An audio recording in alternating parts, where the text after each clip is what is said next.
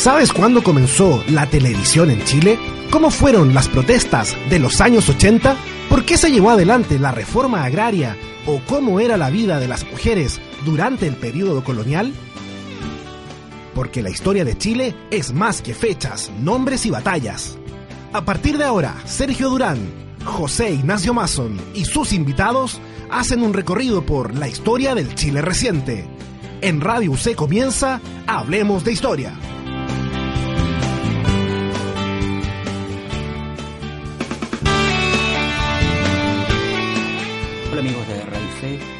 Suenan bien, 660 amplitud modulada, radioc.cl.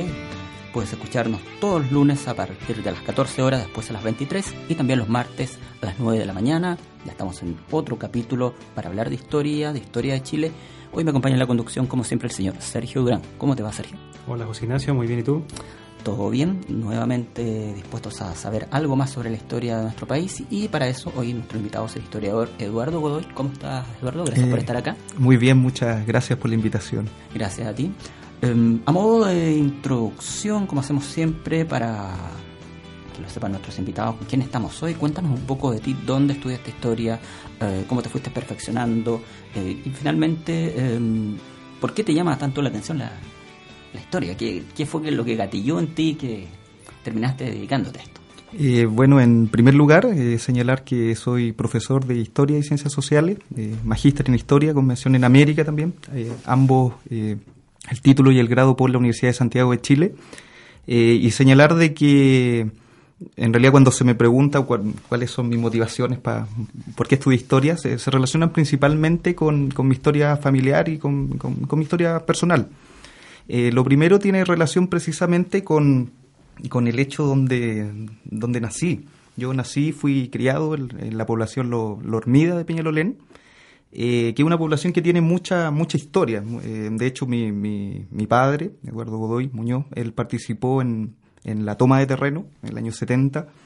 Por lo tanto, el- todas las historias con respecto al movimiento pobladores, con respecto a lo que, lo que se vivió en ese proceso, eh, me, inquieta desde muy pequeño. Eso por una parte. Lo otro tiene que ver eh, precisamente con, con las influencias que yo recibí también en, en mi proceso de formación. Tuve un muy buen profesor de historia, de la enseñanza básica y media, se llama Miguel Alarcón, eh, y a través de él también eh, empezó el, gusto por la historia. ¿ya? De hecho, también un amigo, un- el hermano de un amigo, que, que hoy en día es el académico de la Universidad de Estocolmo, en Suecia, eh, él también, gracias a él, pude conocer de, de primera fuente ahí algunos aspectos sobre la historia de Chile. ¿Hubo algún libro o algunos libros que te fueron llamando la atención desde el comienzo y por los cuales dijiste, me gusta mucho la historia, me quiero dedicar a esto?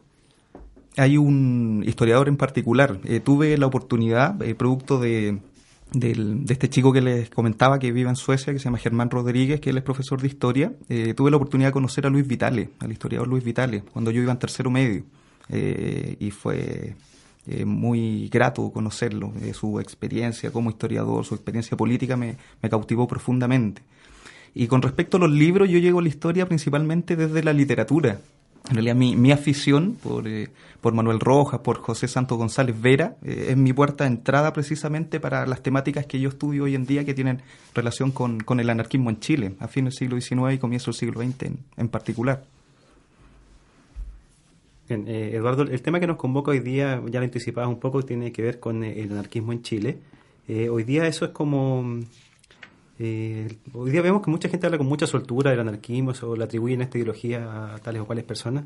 Pero antes de pasar a, a- a este fenómeno en Chile, me gustaría que nos contaras, para que todos nos entendamos, eh, qué es el anarquismo, eh, desde tu perspectiva, de dónde surge y qué es lo que plantea.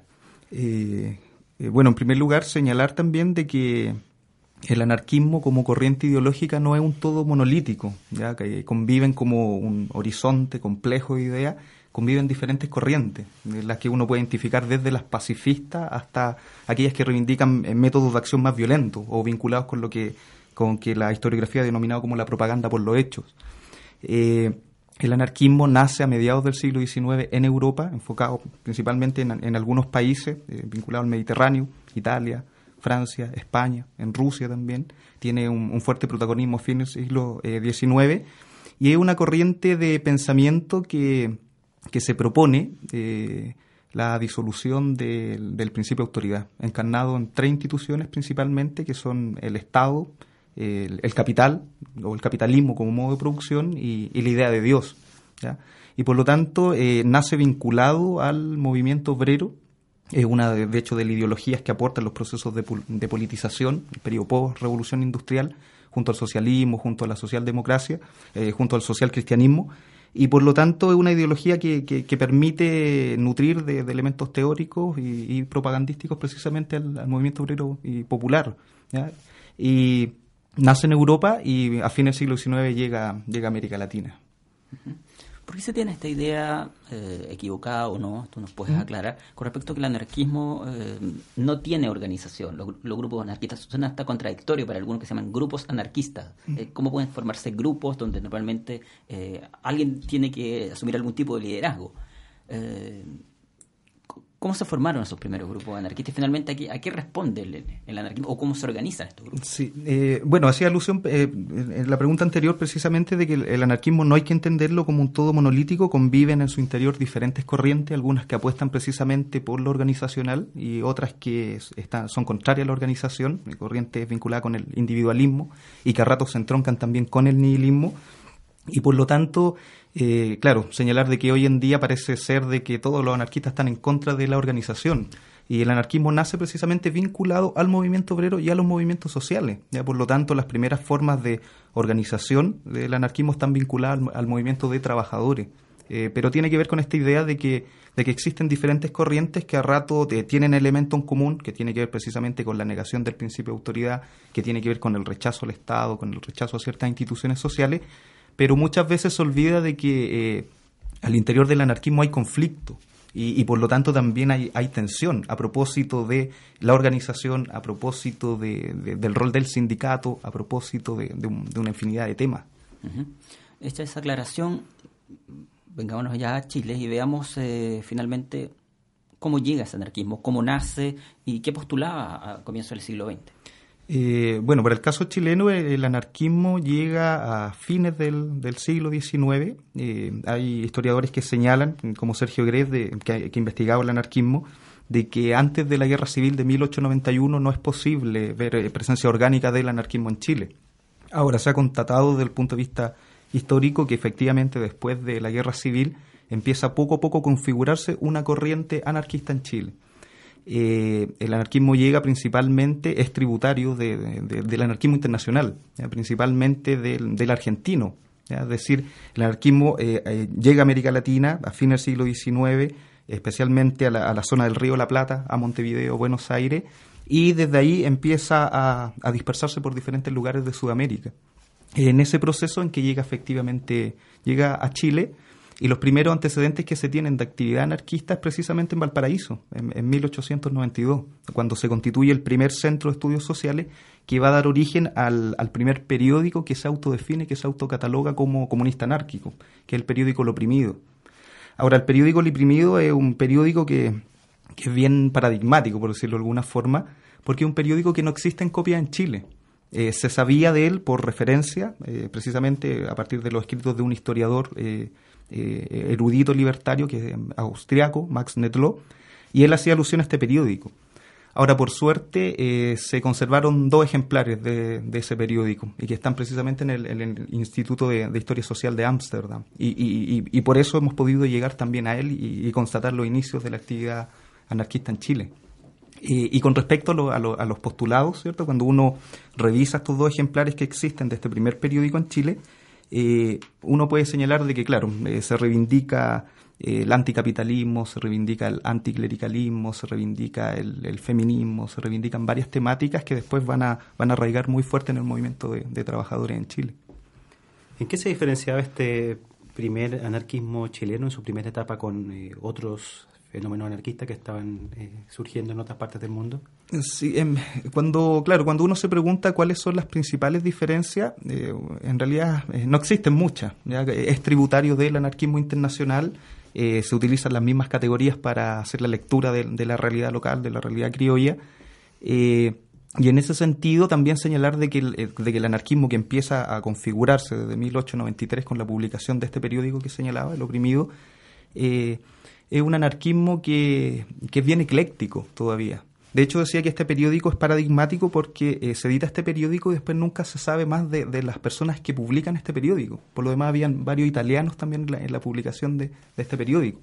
Italianos que habían tenido una activa participación en Montevideo, que habían tenido una activa participación en Buenos Aires a fines del siglo XIX. Eh, y en ese sentido, señalar que el, que el, primer grupo que empieza a tener cierto arraigo, eh, eh, anarquista que empieza a tener arraigo en el movimiento de trabajadores, va a ser hacia 1898 que el grupo liderado, por decirlo de alguna forma, por Magno Espinosa, por Luis Olea, por Alejandro Escobar y Carballo, que, es un grupo que no está exento de, a esta, dentro del proceso de configuración de, contradicciones. De hecho, se mezcla, ellos intentan crear un grupo que se llama la Unión Socialista, intentan fundar un partido socialista, después eh, se reconvierten al, al anarquismo, despotrican precisamente contra los partidos, pero eh, a fines del siglo XIX un anarquismo que todavía es, es muy difuso, muy, es muy ecléctico. Eh, eso. Ha hablado de un anarquismo aparentemente muy en sintonía con, con, lo que está ocurriendo en el mundo, ¿cierto? ¿Has podido establecer de manera más concreta cuáles son eh, sus referentes políticos, ideológicos o, los espejos en los que se miraba? Sí, uno sin duda es el anarquismo argentino, es decir, el, anarquismo chileno es tributario del anarquismo argentino, hay eh, fluidas redes de contacto eh, con el anarquismo español también, a propósito de varios periódicos, como por ejemplo El Productor, hay vinculación con el anarquismo internacional eh, y también con el anarquismo latinoamericano en sí, que, de repente se, tiende, claro, yo mencioné el caso argentino, pero también el anarquismo chileno en sus primeros tiempos, eh, a comienzo del siglo XX, tiene vinculación con el anarquismo peruano. De hecho, eh, cuando en Chile se funda la primera Federación Obrera Regional Chilena, la FORGE, que nace precisamente homologando a la FOR Argentina, la Federación Obrera Regional Argentina, lo nace, nace, gracias también a la, a la presencia a la activa participación de Eulogio Tazú, que es un dirigente sindical de la Federación Obrera Regional Peruana, que ya había sido creada en 1911. Por lo tanto, es posible establecer de que hay vinculación entre el anarquismo chileno, el anarquismo argentino, el anarquismo peruano, el anarquismo eh, uruguayo, el anarquismo eh, boliviano, el anarquismo español. Hay vinculación. Hoy en día cuando uno menciona el anarquismo, por lo menos para la mayoría de la gente, un, un grupo importante de gente, siempre piensa en grupos más bien que tienden a ser violentos mm. en, términos sociales, a salir a la calle, protestar, eh, manifestarse de esa forma. ¿Era así el anarquismo en ese momento o era más bien de discurso, era más bien de eh, proclamas, era más bien de reuniones, de grupos más pequeños? Eh, señalar de que, de que efectivamente el, anarquismo tiene una retórica violenta, es decir, nace en un contexto determinado, que es el contexto de la cuestión social en Chile, donde se caracteriza, como dice el historiador Mario Garcés, la cuestión social tiene una doble dimensión. Por una parte, cierto, uno puede ver precisamente que es lo más evidente, que tiene que ver con la precarización de los sectores populares, en, sus condiciones de vida, en, sus condiciones laborales. Pero también eh, la otra patita es lo que tiene relación eh, con la politización popular. Eh, y en ese sentido eh, hay que tomar en cuenta que el anarquismo irrumpe en un escenario de profundas contradicciones sociales y que por lo tanto también eh, tiene un discurso, que, una retórica que es violenta. Ahora, hoy en día, claro, se asocia precisamente, o mejor dicho, muy tempranamente se empieza a establecer en Chile o hacer una asociación directa entre actos violentistas con anarquismo. Y eso tiene que ver con ciertos episodios en particular que, también es posible rastrear desde el punto de vista histórico hay un discurso de parte de los anarquistas, eh, volviendo al comienzo del siglo XX en Chile, que tiene que ver con la moralidad. Mm. Eh, porque ellos están, eh, no sé si obsesionados, pero pendientes, interesados en este tema y cuál es el discurso con respecto a la moral y a los temas morales. Sí, el, bueno, tiene relación precisamente con, el contexto, es decir, el, anarquismo irrumpe en un contexto de profundas desigualdades sociales donde los sectores populares no lo están pasando bien. Y en ese sentido, uno de los principales flagelos que va a afectar a los sectores populares tiene que ver precisamente con el, con el alcoholismo. ¿ya? De hecho, hay un discurso moral asociado precisamente a, al, anarquismo en relación a que eh, los anarquistas consideran de que para cambiar eh, las estructuras sociales, ¿cierto? Para cambiar la estructura económica es necesario previamente que los sujetos se, se emancipen ellos desde el punto de vista interno, desde el punto de vista de su conciencia, desde el punto de vista de cómo se autoeducan. Eh, y en ese sentido, es decir, el, anarquismo tiene un componente, el anarquismo internacional y el anarquismo chileno, un componente moral súper fuerte. Es decir, porque se parte de esta concepción de que eh, las transformaciones sociales, es decir, no se pueden llevar a cabo transformaciones sociales, económicas profundas, si es que antes no hay una transformación individual que, que opere a nivel de las conciencias, a nivel de las mentalidades. Es decir, eh, está implícito, es súper fuerte. Ahora, no solamente dentro del anarquismo, sino también es parte de esta cultura obrera eh, regenerada que, menciona Sergio Grez, que menciona eh, Eduardo Debe, y que también es posible identificar en el socialismo o en figuras como, como Luis Emilio Recabarren, por poner solo un ejemplo. Eduardo, en un momento tú mencionaste como uno de los grandes enemigos del anarquismo, no solo en Chile, sino que en todo el mundo, las iglesias, ¿cierto?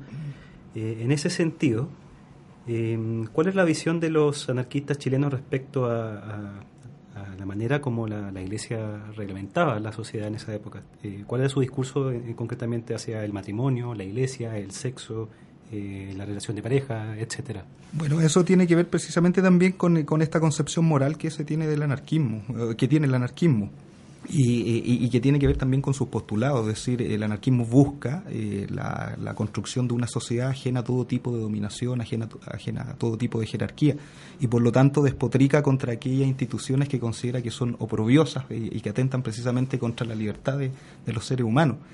Eh, a fines del siglo XIX, comienzo del siglo XX, uno de los grandes, o mejor dicho, uno de los grandes enemigos del anarquismo fue precisamente el Estado, por una parte, el Estado oligárquico, y por otra parte la Iglesia Católica que desde los tiempos de la colonia reglamentaba precisamente desde el punto de vista social las relaciones sociales, las relaciones personales.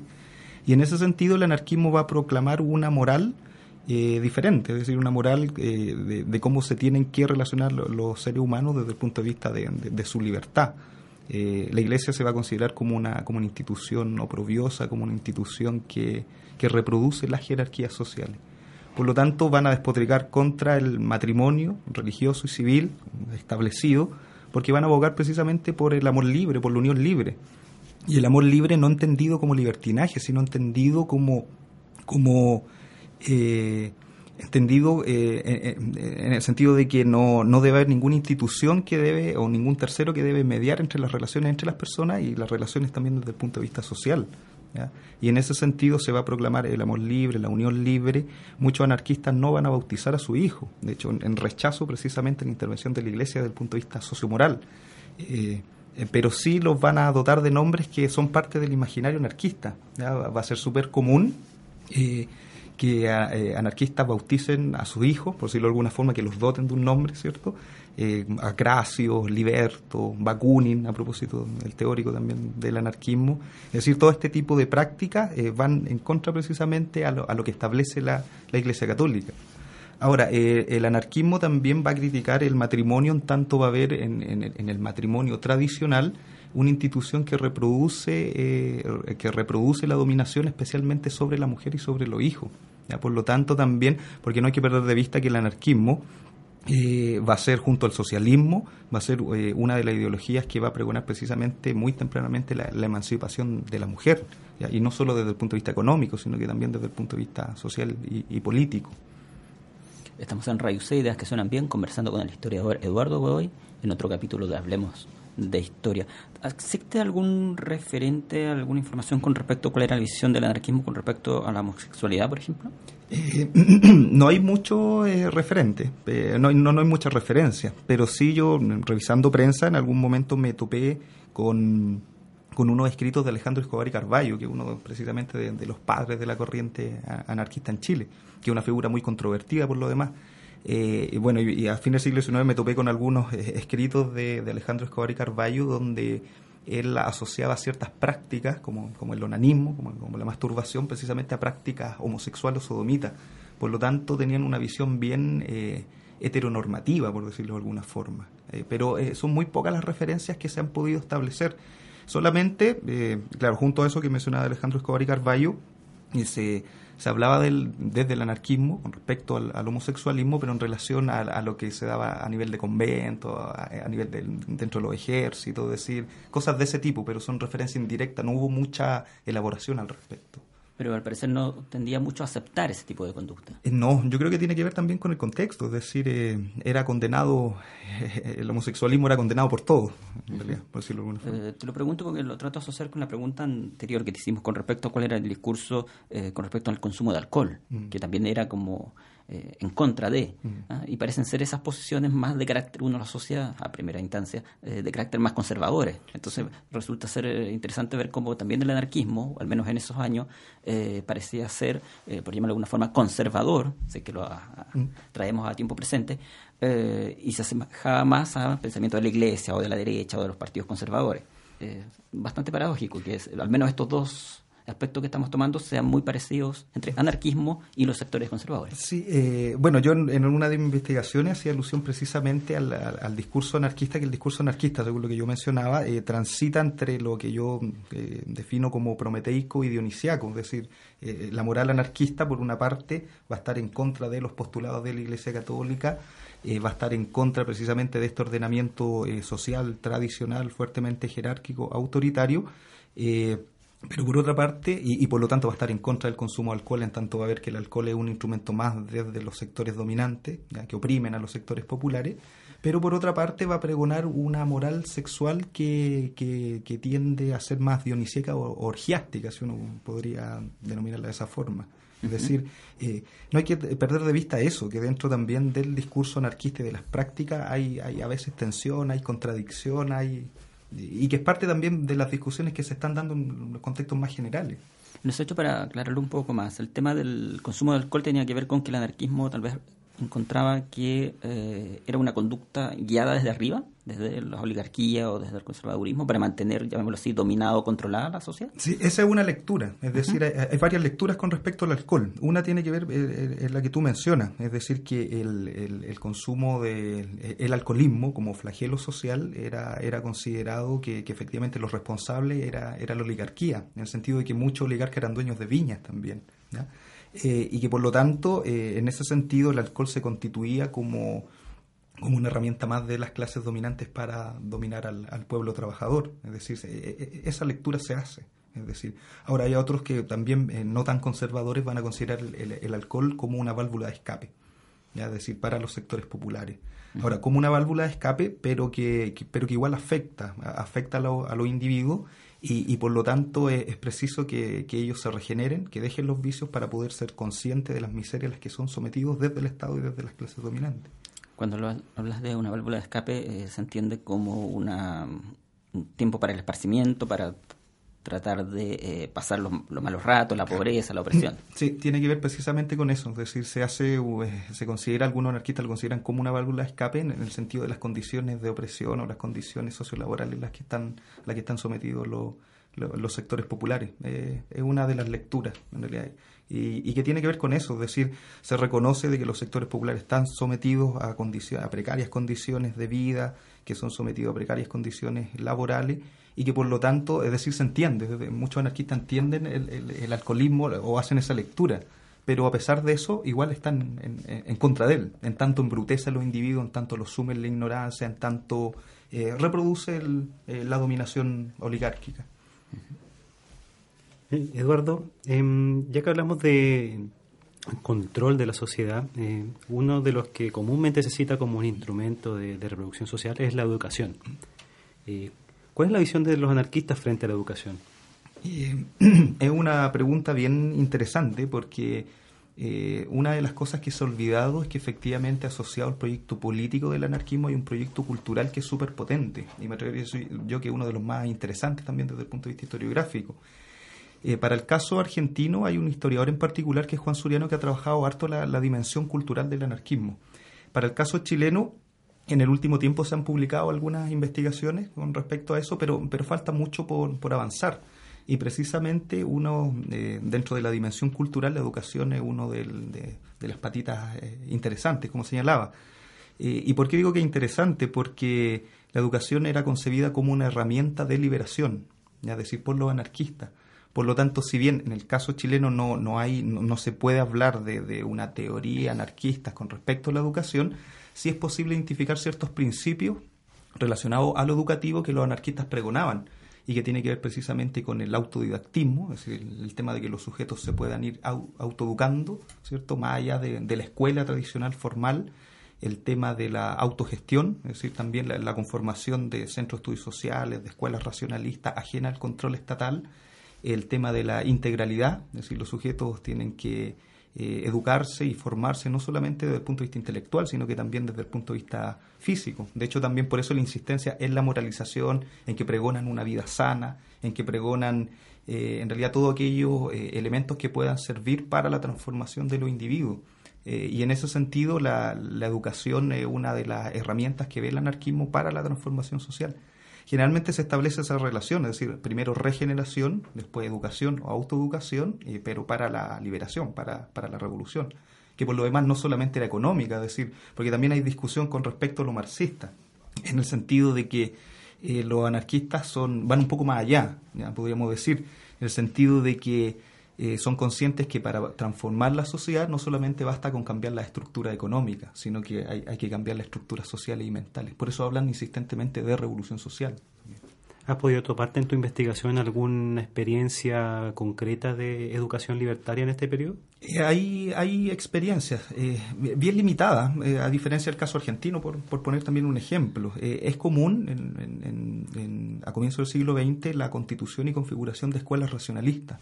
Se toma precisamente como referente este educador, pedagogo español, que Francisco Ferrer y Guardia, y se tratan de establecer escuelas racionalistas.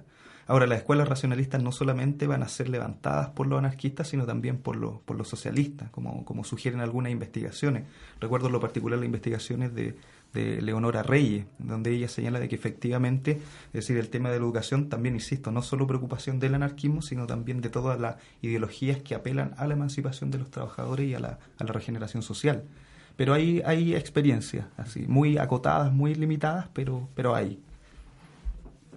Estamos en Radio C, ideas que suenan bien, en otro capítulo de Hablemos de Historia. Nos vamos a ir una pausa. No olvides que puedes escucharnos todos los lunes a partir de las 14 horas, con repetición a las 23, y los martes a partir de las 9 de la mañana. Hoy conversamos sobre anarquismo en Chile siglo XX con el historiador del USACH, Eduardo Godoy. Una pausa y volvemos.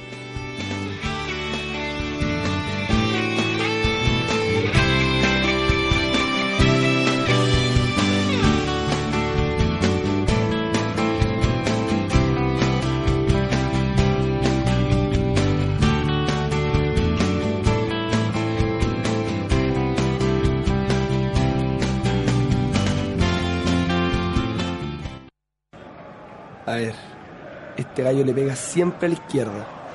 Para allá me tiro. Mm, no, pero está mirando mucho a la derecha. No, pero en jugo de pelotas dijeron que siempre la tira al medio.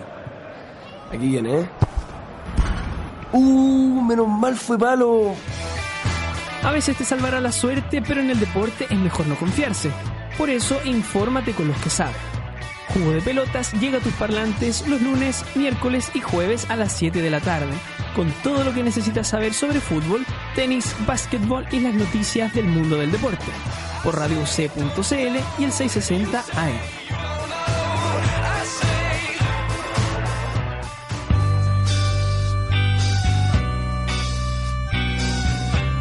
Encuentro con celebra junto a Radio C.cl ocho años de entrevistas a alumnos, académicos, profesionales y administrativos de nuestra casa de estudios. Ocho años de un encuentro con nuestra universidad. Con la conducción de Julia Eugenia Martínez todos los martes a las 14 horas por Radio C.cl y el 660M.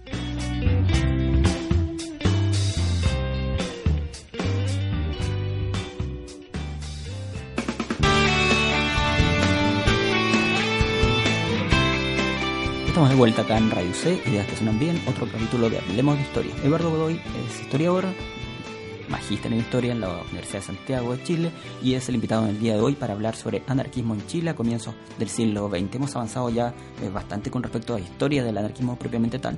Eh, contextualicemos un poquito dónde se ubicaba este anarquismo.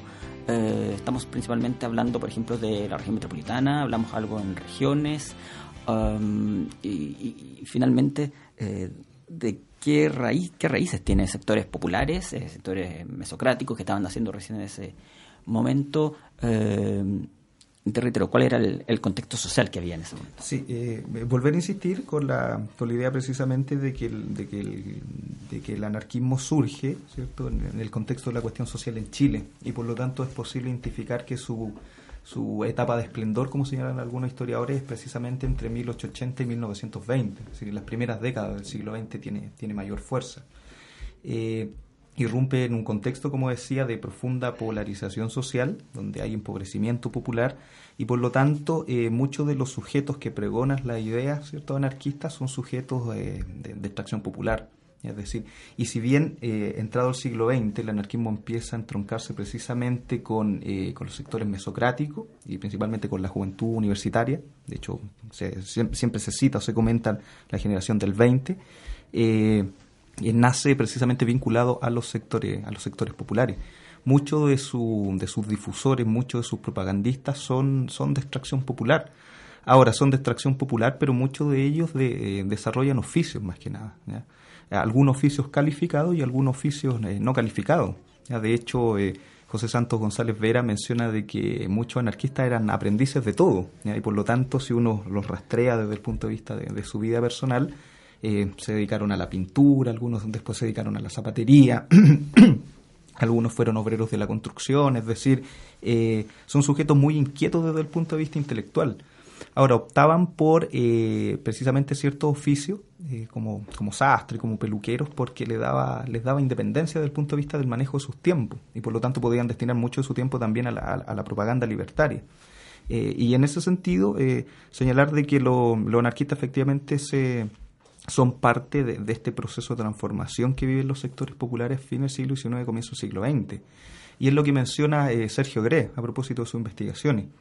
Él dice que efectivamente el movimiento obrero y popular eh, transita desde el siglo XIX al siglo XX, cambia de eto. De hecho, él dice que en el siglo XIX la, forma de organización característica eh, a, nivel de movimiento popular tiene que ver precisamente con esta lectura del liberalismo popular y, y entrocado con las mutuales.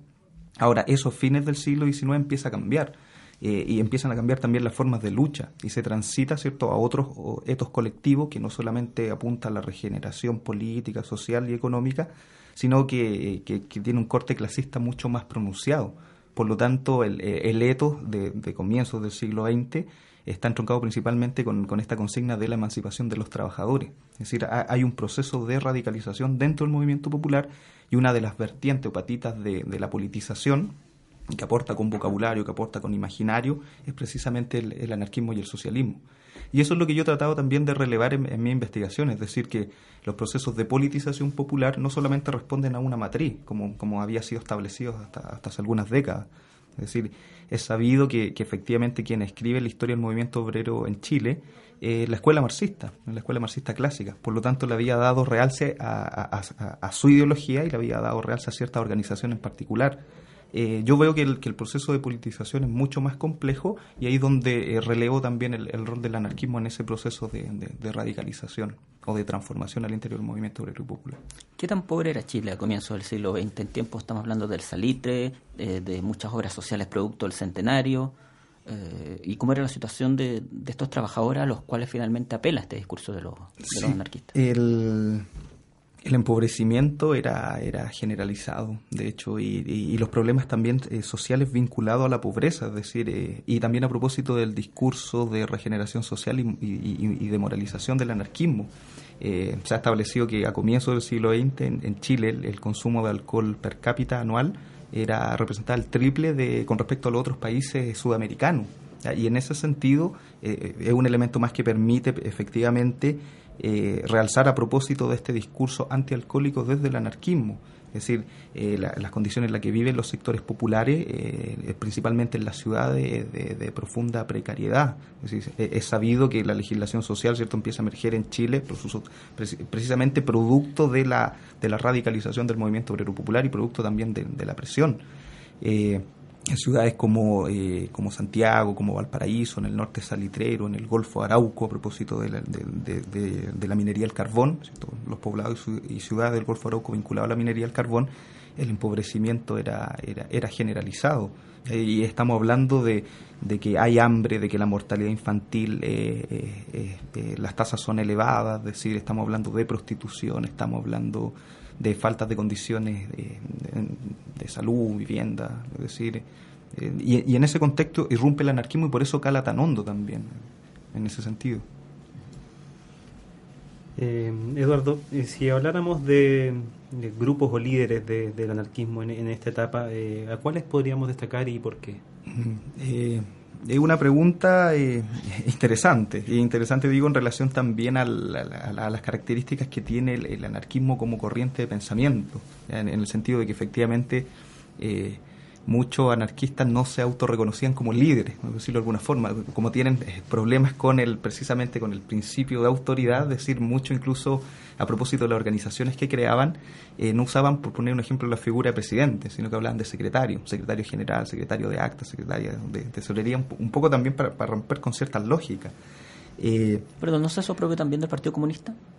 Eh, sí, pero... pero su principal figura parece ser, incluso en algunos países hasta hoy en día, el secretario general. Sí, pero en realidad en el contexto en el, en el que rompe el anarquismo, es decir, eh, se asocia principalmente la figura presidente como, como la, a, lo, a, lo, dirigencial. Y, en ese sentido, es decir, es, una sutileza desde el punto de vista eh, semántico, pero, pero al menos tratan de, instalarlo. decía que la, la pregunta es interesante en el sentido de que de que existen muchas, a fines del siglo XIX y comienzo del siglo XX, muchas organizaciones y muchos sujetos que reivindican la, idea anarquista. Eh, en el caso de la primera generación, ¿cierto? que logra tener cierto arraigo social dentro del movimiento de, de trabajadores en Chile, yo destacaría figuras como la de Magno Espinosa, como la de Luis Olea, como la de Alejandro Escobar y Carballo, que por lo demás yo decía que era una figura controversial, porque una figura quien, quien nace a la vida política vinculada al, al, a lo demócrata, el después eh, es socialista, es filosocialista, se reconvierte al anarquismo, eh, después eh, vuelve al Partido Demócrata eh, y desde el Partido Demócrata intenta construir una vertiente socialista dentro del partido, a propósito de, después del grupo que también va, donde está Recabarran, que va a formar el, Partido Social, Obrero Socialista, que es el antecedente del Partido Comunista, pero Alejandro Escobar y Carballo después va a apoyar la dictadura de Ibáñez, es decir, y, de hecho va a ser gobernador por Pisagua en la dictadura de Ibáñez. Por lo tanto, también y una de, de las dimensiones que realza eh, Sergio Grés me menciona a propósito de los renegados, de los reconversos, decir, hay transmutación también ideológica, ¿ya? que es posible identificar en, ciertas figuras en particular. Eh, ya entrado el, siglo, eh, ya entrado la década del 20 del siglo XX, hay figuras que son bien paradigmáticas también dentro del anarquismo, como Luis Armando Triviño, como Julio Rebocio, y de hecho previo a ellos también hay una generación bien grande de, de, anarquistas, propagandistas anarquistas. Y ahí es posible identificar a figuras también como Teodoro Brown, como Víctor Garrido, como Volter Argandoña, que, no son muy conocidos desde el punto de vista público, pero que tuvieron un gran arraigo en, los espacios donde ellos se, desenvolvieron. Eh, y entrado el siglo, en la década del 30, eh, ahí es posible identificar varias figuras también eh, eh, como, como Ernesto Miranda, como Juan II Montoya Nova, como Osvaldo Solís, como Wenceslao Canales, es decir, que eran militantes precisamente de, una organización eh, que se funda cuando termina la dictadura Ibáñez, en el año 1931, que, que, es la CGT, que es una de las grandes agrupaciones anarcosindicalistas que van a tener figuración hasta al menos la década del 50. De hecho, varios de sus remanentes, como Ernesto Miranda, como eh, Juan II Montoya, van a ser parte de, del grupo anarcosindicalista que va a participar y que va a confluir en la creación de la CUD el, año 53. Por lo tanto, es posible establecer cierto varias, varias figuras que son muy representativas de, del anarquismo en particular. Y con respecto a organizaciones políticas, ahí uno podría destacar, en lo particular a mí me gusta destacar a la Sociedad en Resistencia Oficios Varios, que es creada en el año 1911 y que de hecho es muy perseguida desde el Estado eh, la primera Forge, la Federación Obrera Regional Chilena, que se funda el año 13 y que tiene figuración hasta el año 15, 16, y que después posteriormente refundada la década del 20, en el año 26. Eh, la IWW, la Industrial Worker of the World, que es fundada el año 1919, eh, que también va a tener figuración hasta la década del 50, que de repente estos antecedentes no son muy conocidos. Eh, la CGT, que se funda apenas termina la dictadura Ibañez, a partir también de un proceso ahí constituyente donde confluyen diferentes organizaciones y los remanentes del anarquismo que habían sufrido la represión ibañista. Eh, el movimiento, y, que decía yo que la CGT va a tener figuración hasta, la década del 40 y, algunos remanentes hasta la década del 50. Eh, el movimiento libertario 7 de julio, en la década del 60, es decir, hay, hay varias organizaciones también que tienen figuración política y que tienen importancia en el movimiento de trabajadores en Chile. Como toda organización, eh, ideología, grupo, necesitan y buscan hacer conocidas en términos masivos sus, sus postulados. ¿Cómo lo hizo el, grupo anarquista? ¿Eran de grandes asambleas, de congregaciones eh, masivas, eh, de asistencia a los, bueno, la radio que había recién en, los años en los años 20, eh, de columnas en periódicos, fundación de sus propios periódicos? ¿Cómo se difundió a través de los medios de comunicación en términos sociales el anarquismo? El anarquismo, decía yo hace un ratito que, una de sus dimensiones más interesantes precisamente es lo que tiene relación con, la dimensión cultural, ya en el sentido de que se va a dotar, va a desplegar una serie de, instrumentos para poder eh, propagar su, idea. Eh, y en ese sentido el, proyecto cultural anarquista es muy amplio y interesante. De hecho, la cultura es uno de los elementos medulares dentro de, su proyecto de transformación social y en ese sentido, lo, anarquista, la, acción cultural anarquista va a ser eh, muy, muy ingente, en el sentido de que van a, van a, van a utilizar una serie de propuestas. Eh, ¿Cuáles son esas propuestas en realidad? van a fundar grupos de estudios sociales, van a fundar muchos periódicos, de hecho uno de los principales eh, medios por los cuales ellos a través de, los cuales ellos dan a conocer su idea desde el punto de vista público son precisamente los periódicos y de hecho van a haber periódicos muy, muy importantes. Dentro de los periódicos, ahí me gustaría señalar algunos, comentar algunos. Hay un periódico que se edita entre el año 1912 y 1916 y después se vuelve a reeditar en, la década del 20 en la ciudad de, de Valparaíso, que es el periódico La Batalla y el periódico La Batalla, es decir, eh, un grupo editor publica ese periódico y ahí confluyen eh, varias personas y varias personas que después van a tener figuración eh, política y figuración dentro del mundo de las letras. Quien escribe precisamente en, ese periódico, el primer escrito que hizo de Manuel Roja, el escritor, posteriormente va a ser Premio Nacional de Literatura, es precisamente en el periódico La Batalla. Va a haber otro periódico importante, que es el periódico Verba Roja, que se va a editar en, la década del 20 también, que va a ser muy importante a propósito de figuras como Julio Rebozo, y otro propagandista también interesante, y que el historiador Víctor Muñoz ha, reconstruido su historia. Eh, van a ver eh, el periódico La Protesta, que va a ser el órgano de difusión precisamente de la CGT, esta organización que yo decía que se crea el, el año 31 eh, y el periódico Vida Nueva, que va a ser un periódico también que eh, va a ser el órgano de difusión de la CGT, pero en la zona austral de Chile, específicamente en Osorno y en la ciudad y poblado circundante. Por lo tanto, el tema de los periódicos es uno de los elementos que hay que considerar. Otro tiene que ver con el. Es bien variopinto las propuestas culturales anarquistas. Es decir, se fundan, se crean conjuntos filodramáticos, se crean conjuntos teatrales. El tema de la oralidad de las conferencias. Eh, es uno de los elementos que también destacan harto los anarquistas. Hay varios, de hecho, recuerdo, Luis Armando Triviño era, era reconocido como muy, un muy buen orador, porque generalmente en los mitin obreros ponían un cajón de tomate, se paraban arriba del cajón y empezaban a hablarle precisamente a los, a los asistentes del mitin. Eh, el tema de, la, de, la, de, la, de los grupos de afinidad, la conformación de grupos de afinidad, el tema de, no sé, va, va, a ser bien, bien nutrida la, la actividad cultural anarquista en ese sentido la conformación de grupos que apuestan precisamente a esto de la vida sana, es decir, grupos deportivos, grupos de, excursión, grupos que conforman para realizar picnic en lugares cierto montañosos, es decir, es, bien es bien amplio en ese sentido. Yo supongo, antes de ir a una, otra pregunta que tiene Sergio, eh, que el tema de los periódicos, el impacto en verdad de los periódicos fundados fue limitado. Estamos hablando principalmente de eh, poca circulación tal vez de esos periódicos y principalmente poca llegada debido, entre otras cosas, analfabetismo mm. bastante extendido que existía en esos años. Sí, en realidad yo me atrevería a decir que hay de todo. En realidad en el sentido hay periódicos como La Batalla, como La Protesta, como Vida Nueva, como Verba Roja, como El Surco, ¿cierto? que se edita en Iquique, a propósito de, de los salitreros, también el contexto que se está viviendo en el norte salitrero, de que tienen una amplia circulación, es decir, eh, hay periódicos que, eh, y por eso destacaba precisamente los que destaqué, es decir, periódicos que se editan durante varios años sistemáticamente, quincenalmente, es decir, y que y donde los temas que se discuten, es decir, tiene que ver también con lo que está pasando a nivel internacional.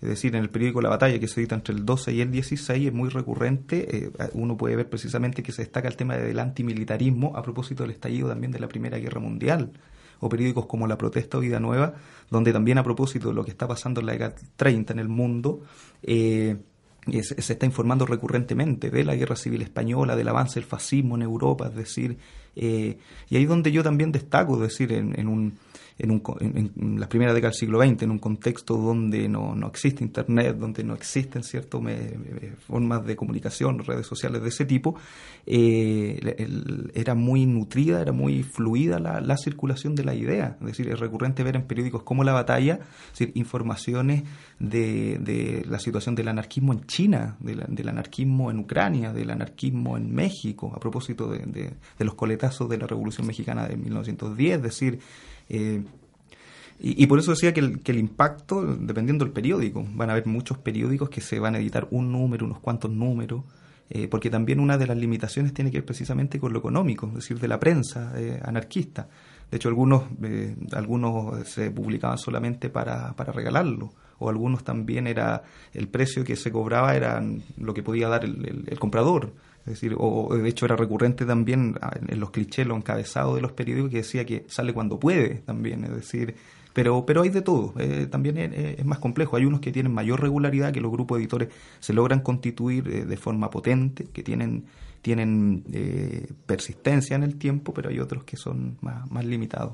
Hoy si sacas un periódico, o sea, de la ideología que sea, te preguntaría de inmediato, ¿y cómo lo financias? Mm. ¿Cómo, se financia finalmente? El, financiamiento tenía que ver con varios, eh, habían varias formas, es decir, uno tenía que ver precisamente con su venta, es decir, y, es recurrente también en, los periódicos, es decir, la información que a, a los compañeros se, les cobra menos, es decir, quienes eh, estaban adscritos, ¿cierto?, a la idea, se les cobraba menos.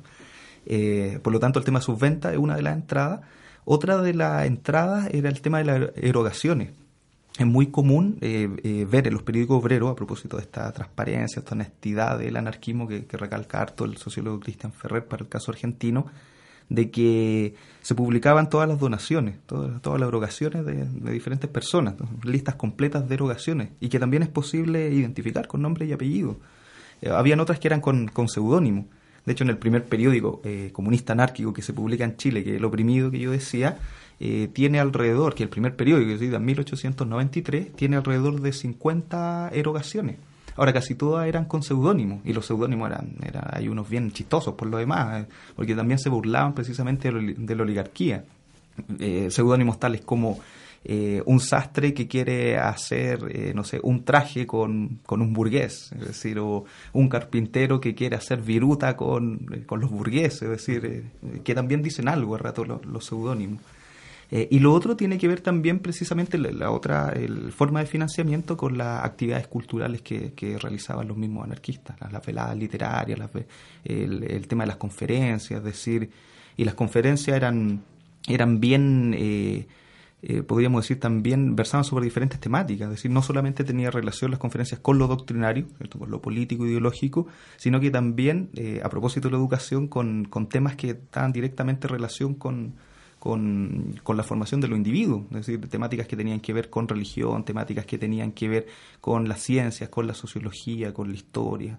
Eh, y, la historia recurrente también, es decir, eh, en los periódicos obreros eh, anarquistas es recurrente el hecho de que, un poco se discuta con esta concepción de la historia más tradicional. De hecho, me he encontrado yo en, algunos, en algunos periódicos, y me siento completamente interpelado como profesor de historia, porque en uno de los periódicos se señalaba tajantemente que quien era el responsable de, que los sujetos fueran chauvinistas, de que fueran patrioteros, era precisamente la responsabilidad de los profesores de historia. Y en, ese sentido... Eh, ellos reivindicaban una historia, que podríamos decir era una protohistoria social, en el sentido de que trataban de reivindicar ciertos sucesos que no eran abordados por la historia tradicional, a propósito de las matanzas, a propósito de las represiones, a propósito de, cosas, a propósito de las huelgas, a propósito de ese tipo de cosas.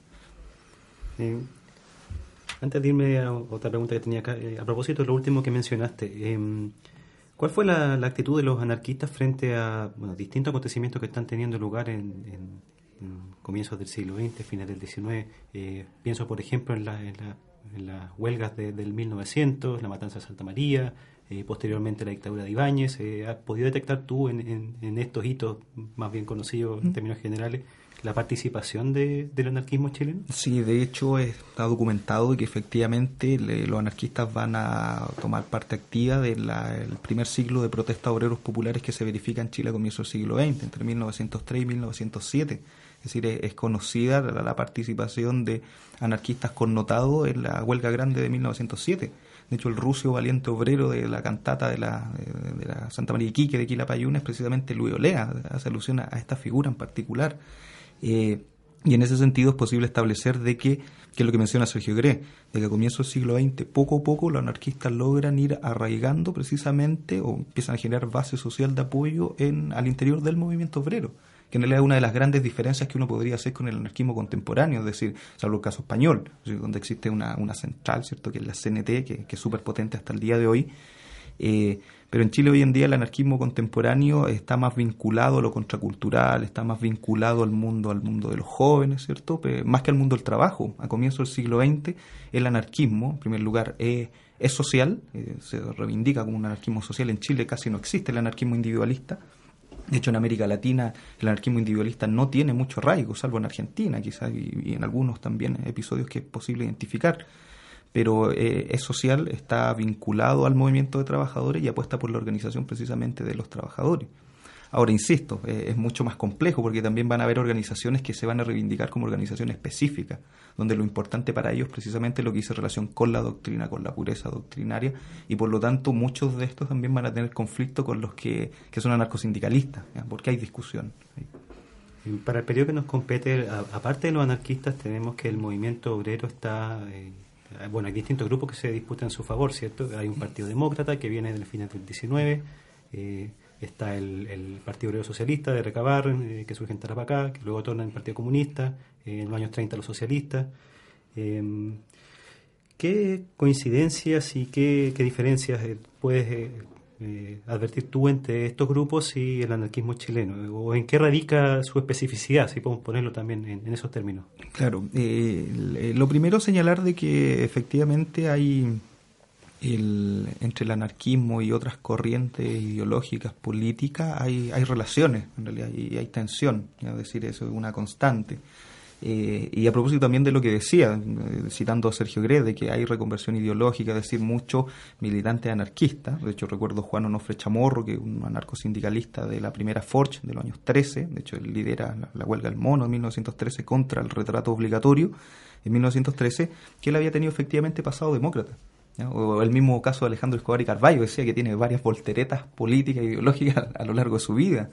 Eh, y en ese sentido decir de que a rato las militancias también se cruzan, es decir, y por lo tanto también hay, hay arraigo en diferentes, en, diferentes eh, organizaciones políticas, organizaciones sociales. Ahora, si uno hace la... Y, bueno, y por lo demás también el, el, hecho de que en 1933, cuando se crea el Partido Socialista chileno, es decir, un, gran contingente que, que, funda el Partido Socialista, proviene precisamente de las filas anarquistas y anarcosindicalistas, donde hay, varios connotados por lo demás. Eh, bueno, el, y en ese sentido...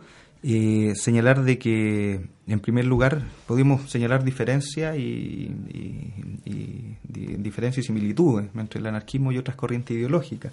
Los principales elementos en común es que nacen eh, precisamente eh, en este proceso de politización de los sectores populares. Es decir, el principal elemento que yo destacaría del socialismo, de las corrientes demócratas, algunas que se radicalizan más, de que eh, nacen de la misma base, base social, por decirlo de alguna forma. Eh, lo otro de que son parte de este nuevo etos colectivo que se empieza a verificar a fines del siglo XIX, comienzos del XX dentro del movimiento obrero popular que, este, este que, uno puede englobar bajo de, esta concepción de la emancipación de los trabajadores. pero en lo que se van a diferenciar profundamente es lo que tiene que ver la, en la forma como se concibe la política, es decir, porque si bien los anarquistas su discurso es profundamente político, ellos repudian la, política tradicional, formal, representativa, por considerarla autoritaria, o por el hecho de que los individuos tienen que delegar su poder, eh, y lo otro dice relación eh, precisamente con, la forma en que se concibe la transformación y el sujeto eh, que transformador, revolucionario. Es decir, yo señalaba de que es muy recurrente el, hecho de que los anarquistas hacen hincapié de que la revolución es social, es decir, más que económica tiene que ser social. Por lo tanto, ahí se, diferencia precisamente de estas otras agrupaciones de carácter marxista, que tienen una matriz marxista, que, buscan la transformación social en primer lugar a partir de las transformaciones económicas y lo otro tomando el poder también, es decir, a, propósito del discurso antiestatalista, ¿cierto?, del anarquismo. Y lo otro tiene que ver con, con, la, con el sujeto transformador. Eh, para el caso argentino, Juan Suriano, su investigación, ¿cierto?, estudia el, anarquismo argentino de, comienzo del siglo XX, él señala que el discurso anarquista, y que ahí uno podría tomar para aplicarlo al caso chileno, eh, aboga por, un, eh, por una heterodoxia clasista. Es decir, si bien está vinculada, va, en todos sus periódicos, cuando uno lo lee, está eh, en directa relación con el movimiento de trabajadores, eh, no, no se agota ahí. Ya, a, propósito del discurso y las prácticas marxistas.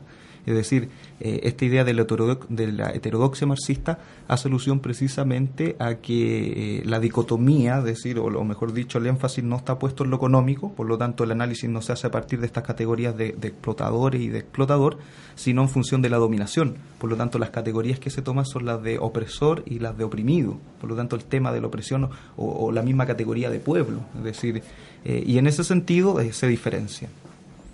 Estamos en Radio Ideas que suenan bien, conversando sobre anarquismo en Chile, comienzos del siglo XX, y estamos llegando a los últimos minutos del programa de hoy. Um, hemos hablado de la historia del anarquismo.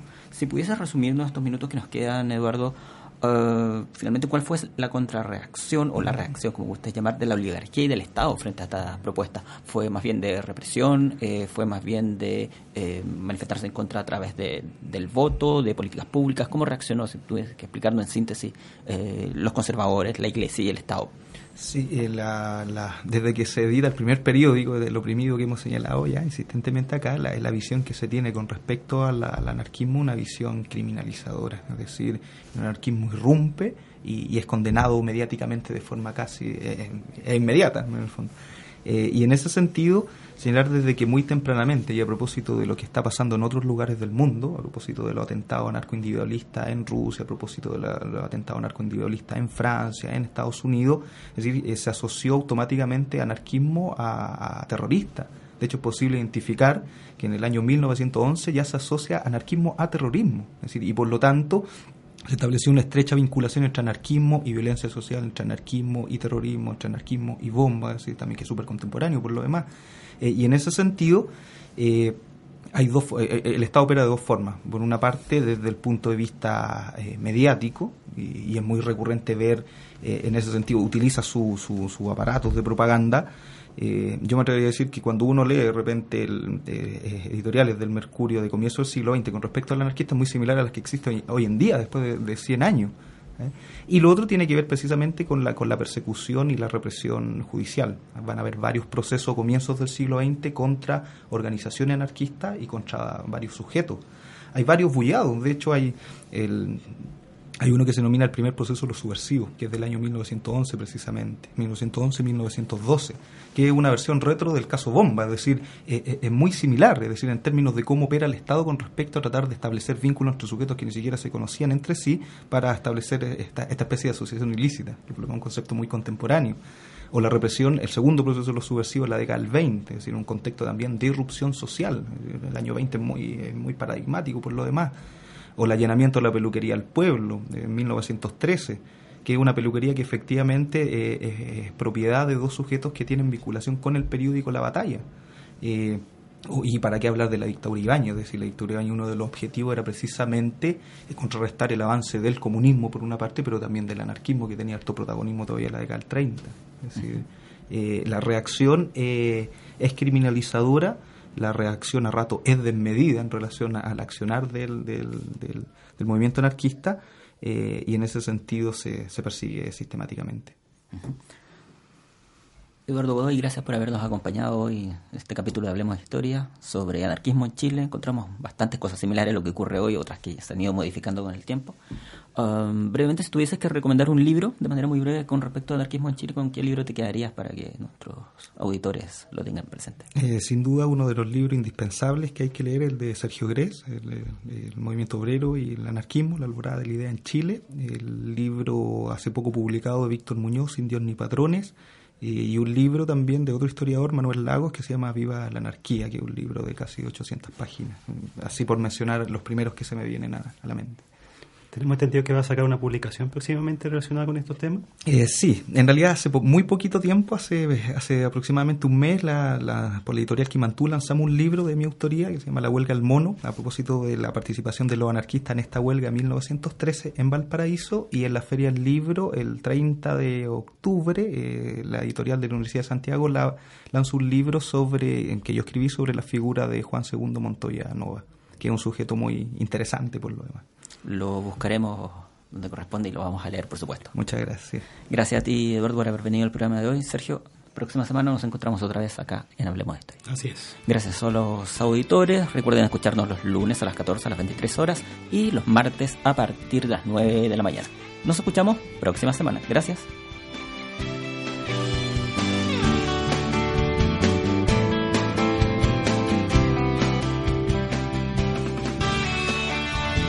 Ahora ya sabes acerca del comienzo de la televisión, de la intensidad de las protestas ochenteras, del por qué se hizo una reforma en el campo chileno y mucho más.